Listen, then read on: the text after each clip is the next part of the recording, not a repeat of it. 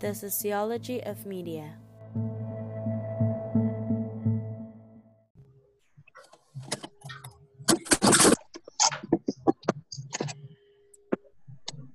Hola a todos, bienvenidos a The Sociology of Media.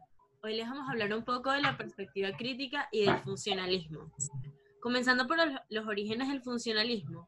Esta investigación nace gracias a la propaganda política, especialmente bélica, que circulaba entre la población a mediados de la Primera Guerra Mundial. La política de Roosevelt también tuvo repercusiones en este interés, ya que los medios empezaron a ser bastante relevantes para el sistema político. El mercado se potenció debido a la implementación de publicidad. Así, poco a poco se fueron dando cuenta tanto los economistas como los políticos que los medios podían tener grandes repercusiones en sus objetivos y por supuesto que debían estudiarlo. Nació entonces la Mass Communication Research como una ciencia instrumental y capitalista. El primer paradigma propuesto fue el modelo hipodérmico. Este modelo propone que las masas están conformadas por personas que van a reaccionar de la misma manera. No toma en cuenta las individualidades de cada quien. Ve al público como potenciales compradores o electores. Los estudios se basaron en datos estadísticos y estuvieron muy enfocados en la difusión masiva.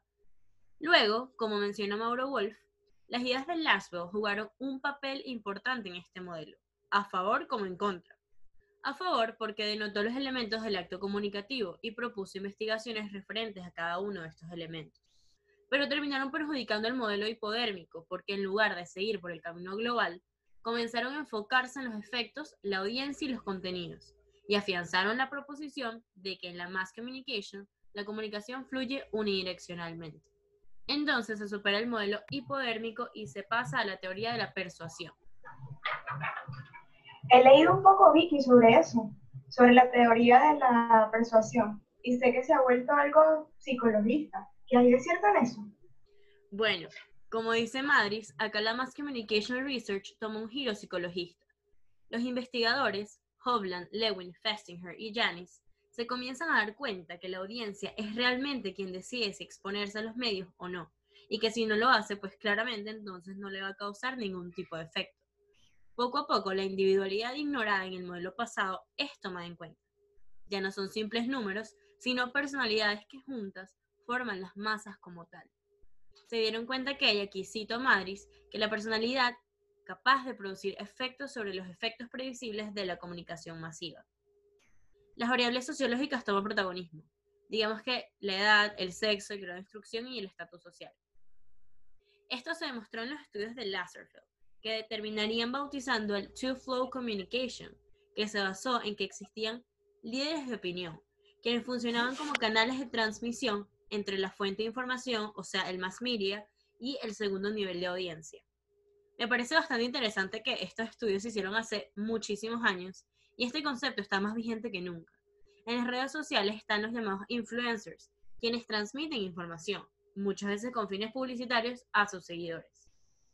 Estos psicólogos se dieron cuenta que los efectos de los mass media eran limitados y que aunque sí influyen en la construcción de opinión, no van a ser decisivos en la misma. Entonces, los efectos pasan de ser el punto de atención. Ahora son las funciones las estrellas de la investigación, dando pie al paradigma funcionalista como tal. Bueno, como dije anteriormente, ahora la atención va a las funciones de la comunicación, que a su vez se va complejizando. Ya no es solo para persuadir intencionalmente los receptores, ahora hay otras variables. La propaganda y la publicidad se desligan de las investigaciones sobre la comunicación, dándole así menos connotación capitalista. La verdad es que la mayoría de los investigadores críticos de la comunicación se centran en demostrar que los propietarios de los medios de comunicación masivas y quienes lo controlan forman parte de la clase capitalista dominante o responden a los intereses de la misma. Exactamente.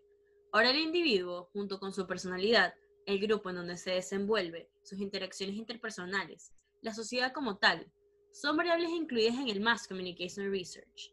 Los modelos pasados no lo habían hecho fueron los funcionalistas quienes tomaron esta iniciativa. Además, la metodología pasó de basarse solo en datos a enriquecerse con investigaciones psicoexperimentales y de campo, especialmente de naturaleza sociológica. Victoria, ¿sabías que las funciones de la comunicación de las masas es un tema del que he escuchado bastante, pero ¿qué se concluyó al respecto en este tema? Bueno, Pau, existieron diferentes conclusiones. Según Laswell, las funciones primarias se basan en, cito a Madrid, que la comunicación serviría para mantener los límites, los valores y las estructuras básicas del sistema social. Charles Wright agrega que el ocio también tiene un papel en las funciones primarias, digamos que el entretenimiento. Posteriormente, Laserfeld y Merton confirman que las comunicaciones masivas aseguran el estatus y a la vez imponen las normas sociales. Esto se parece bastante a las funciones de la sociedad norteamericana, sumándole que el gusto popular, o sea, lo que está de moda, se llega a ver afectado por los medios masivos. El paradigma funcionalista también trae consigo la teoría de los usos y gratificaciones. ¿Por qué es importante? Bueno, porque propuso que cada persona tiene necesidades específicas, las cuales obviamente siempre va a querer satisfacer. Y va a buscar satisfacerlas a través del consumo más mediático, que a su vez brinda estas gratificantes creando así, digamos, un círculo virtuoso sobre el medio y la audiencia. Me parece interesante recalcar este interrogante de Katz. ¿Qué es lo que hacen los medios a las personas? Deberíamos sustituirlo por ¿qué hacen las personas con los medios? Por supuesto que aunque la visión funcionalista tiene su lado bueno, también tiene sus grandes críticas, como pretender que la comunicación sea una especie de forma de control, alejarla del proceso creativo y que aunque el modelo funcionalista mejora este aspecto respecto a sus antecesores, sigue siendo muy asimétrico, donde el emisor es quien hace todo, mientras que el receptor es totalmente pasivo. Melissa, una pregunta. ¿Tú en qué crees que se relaciona lo que dijo Victoria con la economía política? Bueno, Melanie, como sabemos, los medios de comunicación en su mayoría son una amplia cadena de empresas que están interconectadas entre sí de alguna manera, las cuales generalmente llevan en su mando a las personas de la élite quienes tienen los recursos necesarios para invertir todo el dinero que ellas requieran. ¿Y por qué hacemos mención en que pertenecen a la élite únicamente y a quienes tienen el poder? Bueno, esto es porque esta cadena de asociaciones para cumplir sus funciones con eficiencia requieren de un fuerte capital inicial y mucha inversión de dinero, recursos con los cuales, como todos sabemos, no cuentan las personas de menores posibilidades, así limitándose solo a tomar el papel de consumidores. Pero si nos vamos a un enfoque más crítico sobre esto, podemos encontrar diversos puntos que nos expliquen con mayor amplitud lo anteriormente mencionado. Fueron diversos los investigadores que estudiaron esta, esta perspectiva.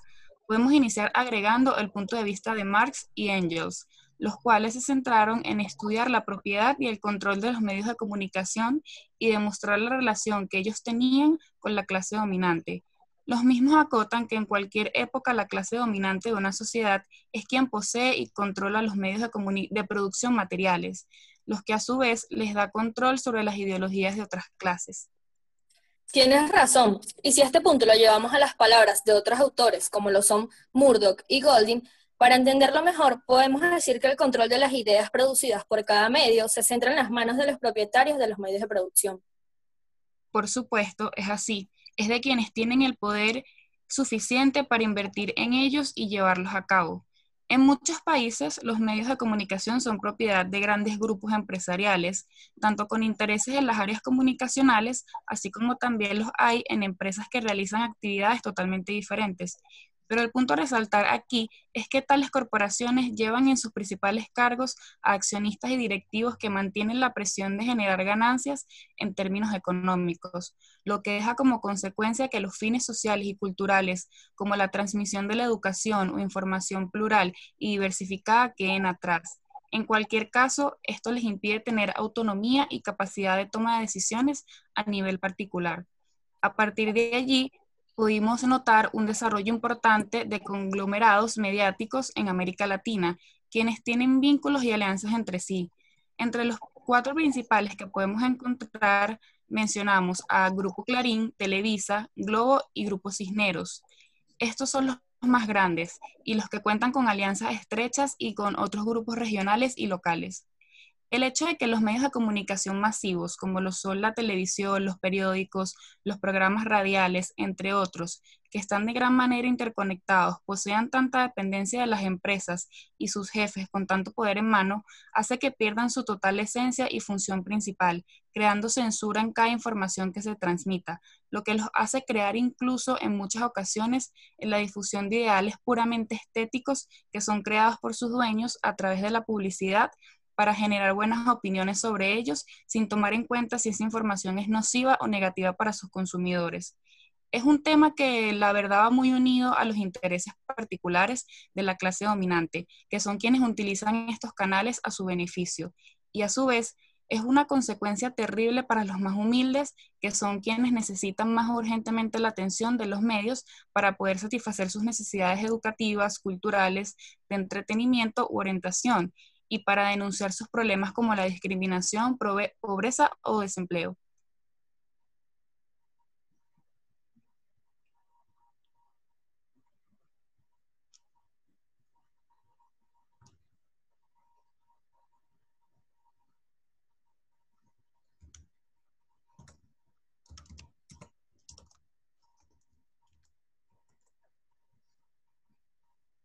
Perdón, estaba hablando y el micrófono no me cargaba, perdón. También es importante destacar que la política tiene un gran repercusor en esto. Según Gramsci y otros teóricos recientes, el control político, económico y social de una sociedad se le adjudica a una clase hegemónica. Exactamente. Estos grupos negocian y se enfrentan constantemente para favorecer sus objetivos. El gobierno siempre mantiene mayor prioridad con la élite por sus cargos y posicionamiento. Por ello, la mayoría de las leyes han beneficiado a las grandes empresas de medios.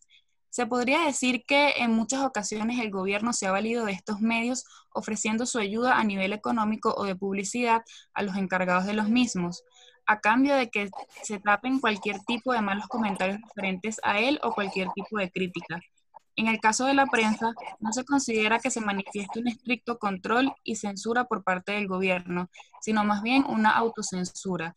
Esto, según Arredondo y Sánchez Ruiz, es debido a que, aunque no se ejerce un control directo por parte del Estado, la prensa suele responder a los intereses y proyectos del aparato gubernamental y una de las causantes puede ser la que mencionamos anteriormente.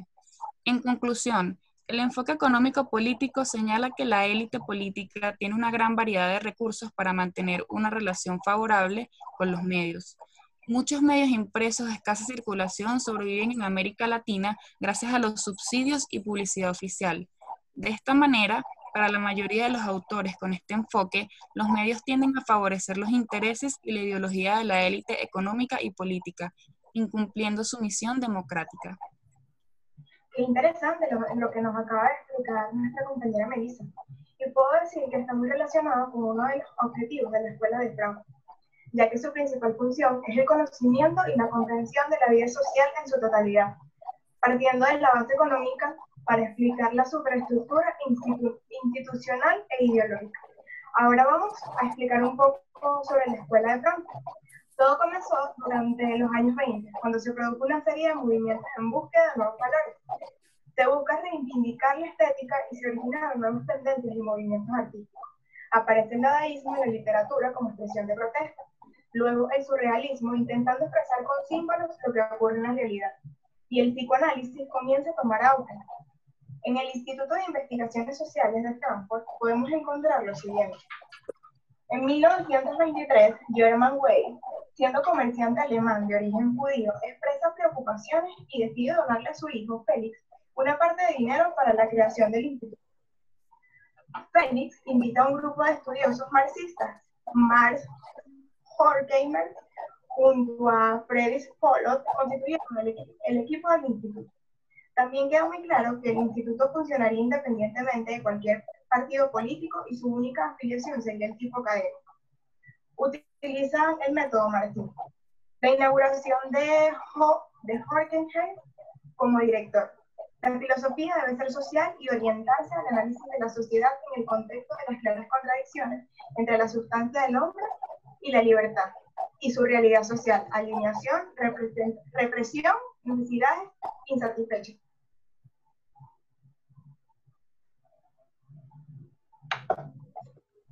Es importante resaltar el desarrollo de la escuela. Adicional se incorporaron Leo Lowenthal, Herbert Marcus, Otto Kirchheimer, Teodoro Adorno, Franz Neumann y Eric Fromm. Estos contribuyen a darle mayor amplitud a los enfoques del instituto.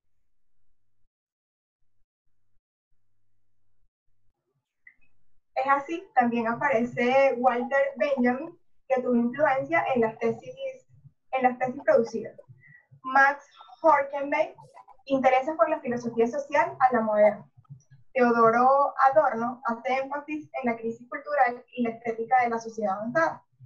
Ebert Marcuse analiza la crisis del individuo en, en contexto de los procesos sociales que actúan contra él. Erich Fromm critica ciertas tesis de Freud y reivindica la tesis humanista de Marx. La escuela se apoyó en dos teorías sociales, el marxismo y el psicoanálisis. Las bases de teoría crítica o la insuficiencia de las teorías tradicionales. Se propuso elaborar tesis orientadas a cuestionar filosofías contemporáneas y realizar un análisis del funcionamiento de la sociedad actual. También la teoría crítica analiza los rasgos de la crisis de la sociedad industrial y parte de la denuncia del positivismo como una teoría unidimensional, que está cerrada a las posibilidades. La escuela se plantea la necesidad de una nueva teoría que mantenga la negatividad. Para la elaboración de esa teoría alternativa se basa en las tesis de Marx y Freud. La unión entre la escuela y el marxismo. El marxismo fue la disciplina fundamental. Se propone, se de la teoría marxista en algunos aspectos. Las críticas son las siguientes. Hacia Marx es un planteamiento reduccionista de la superestructura, ya que para la escuela todo fenómeno cultural debe ser visto como producto de una realidad social. Dos. Otra es el, eh, es el significado que le da la razón el desarrollo, del desarrollo social. La razón nunca pierde su naturaleza objetiva y su dimensión crítica. Tres, también te refiere el papel histórico del proletariado como clase social, que llama a constituirse como el motor de la historia y ser La escuela considera necesario estimular la crítica y plantea la crítica dialéctica. Carelis, sabes que he leído bastante sobre la escuela de Frankfurt y el psicoanálisis, y me llamó la atención que en el psicoanálisis la escuela encontró elementos para profundizar el estudio de las necesidades humanas. ¿Tienes conocimiento sobre esos estudios? Claro, está la tesis de Freud, la hostilidad como esencia de la naturaleza humana y la sumisión a la autoridad paterna por parte de los grupos sirvieron de base para buscar trabajos en la escuela. La tesis de Marx ven el futuro no solo como una esperanza, sino también como la certeza de que las sociedades serán socialistas y se iniciará el camino hacia la libertad de la humanidad. Ahora pregunto, ¿la razón de ser la teoría crítica o la crisis de la sociedad? Los análisis parten de considerar varias causas de orden teórico y algunas consecuencias de orden político. En lo teórico, la crítica se dirige al iluminismo como sistema filosófico y a su expresión científica. El positivismo al uso de la razón a través de la ciencia y la tecnología, y la tergiversación, el arte y la cultura. 1. Críticas del iluminismo. Ha hecho crear a la humanidad que el uso de la razón a través del desarrollo de la ciencia y de la tecnología permitirá la conquista de la naturaleza y se superará los estados de barbarie de la sociedad. También se dice que la gente vale por lo que produce y que cada día se desarrolla más y más la tecnología, aumenta la productividad y también garantiza un mayor control social. La crisis cultural de la sociedad industrial avanzada. Marx no desarrolló una tesis sobre la cultura. En las sociedades capitalistas, los hechos culturales se reducen a un producto más del mercado que produce rendimiento económico. La crisis contemporánea es entendida como crisis cultural. Predomina la barbarie, la persecución y el respeto. ¿Qué piensan ustedes cuando digo el arte como negación? Bueno, Efectivamente, quiere decir que predomina todo lo negativo. Se incluye que en la sociedad moderna se ha perdido el respeto por la sensibilidad humana. Walter tuvo gran influencia en los análisis que la escuela realiza sobre la naturaleza de la obra de arte y su función. Para la escuela, y el, para la escuela, el apreciar la obra a través de un medio tecnológico implica la transfiguración y la convierte en obscenidad. La radio y la televisión son agentes difusores de la cultura masiva. Son vistos como invasores de la, de la, de la son vistos como invasores de la privacidad. Se cree en la inmediatez de la transmisión es entendida como un hecho que afecta la distancia que la belleza requiere. Carelis, qué importante me parece todos los puntos que mencionaste anteriormente. Bueno, yo quisiera hablar un poco de la genealogía de los estudios culturales. Y algo que me gustaría mencionar es que la comunicación, más que una disciplina que se interesa por la producción masiva de contenidos, es la actividad básica en la que, en la, que la interacción entre individuos y grupos sociales, la cual constituye todo un campo del conocimiento y traspasa todas las relaciones humanas existentes plasmadas en las expresiones culturales. En tal sentido, el dominio del discurso y la comunicación forjan relaciones de poder que se reflejan en el orden social y por lo tanto el estudio juicioso de otros elementos posibilitará la comprensión del status quo. La antología que, por decirlo de alguna manera, inauguró la perspectiva de, de, una discusión más sistemática sobre el lugar del pensamiento latinoamericano ante el fenómeno de la globalización fue una teoría sin disciplina. ¿Por qué son importantes los estudios culturales para la comunicación? de dónde vienen y cómo se relacionan. Bueno, en primer lugar, Paola, me gustaría decirte que no existe un consenso sobre qué son los estudios culturales. Sin embargo, todas las definiciones que se han dado a través de la historia sobre estos apuntan a un mismo campo, el cual es abordado por varias disciplinas que concluyen en su análisis. Además, que los estudios culturales constituyen un abordaje único y valioso que permite establecer las relaciones dominantes en una sociedad y apuestan a proponer recursos analíticos y reflexivos, especialmente en lo cultural y con referencia al dominio de la comunicación como herramienta del poder, aun cuando ciertas ideologías denotan la relación cultura jerárquica social o cultura consumo. En este sentido, la comunicación es el espacio clave donde se reflejan las relaciones de poder y por esta razón su estudio daría cuenta de las dinámicas sociales, especialmente políticas y económicas. Esto en oposición a la postura norteamericana, sin caer en trampa dialéctica del determinismo económico.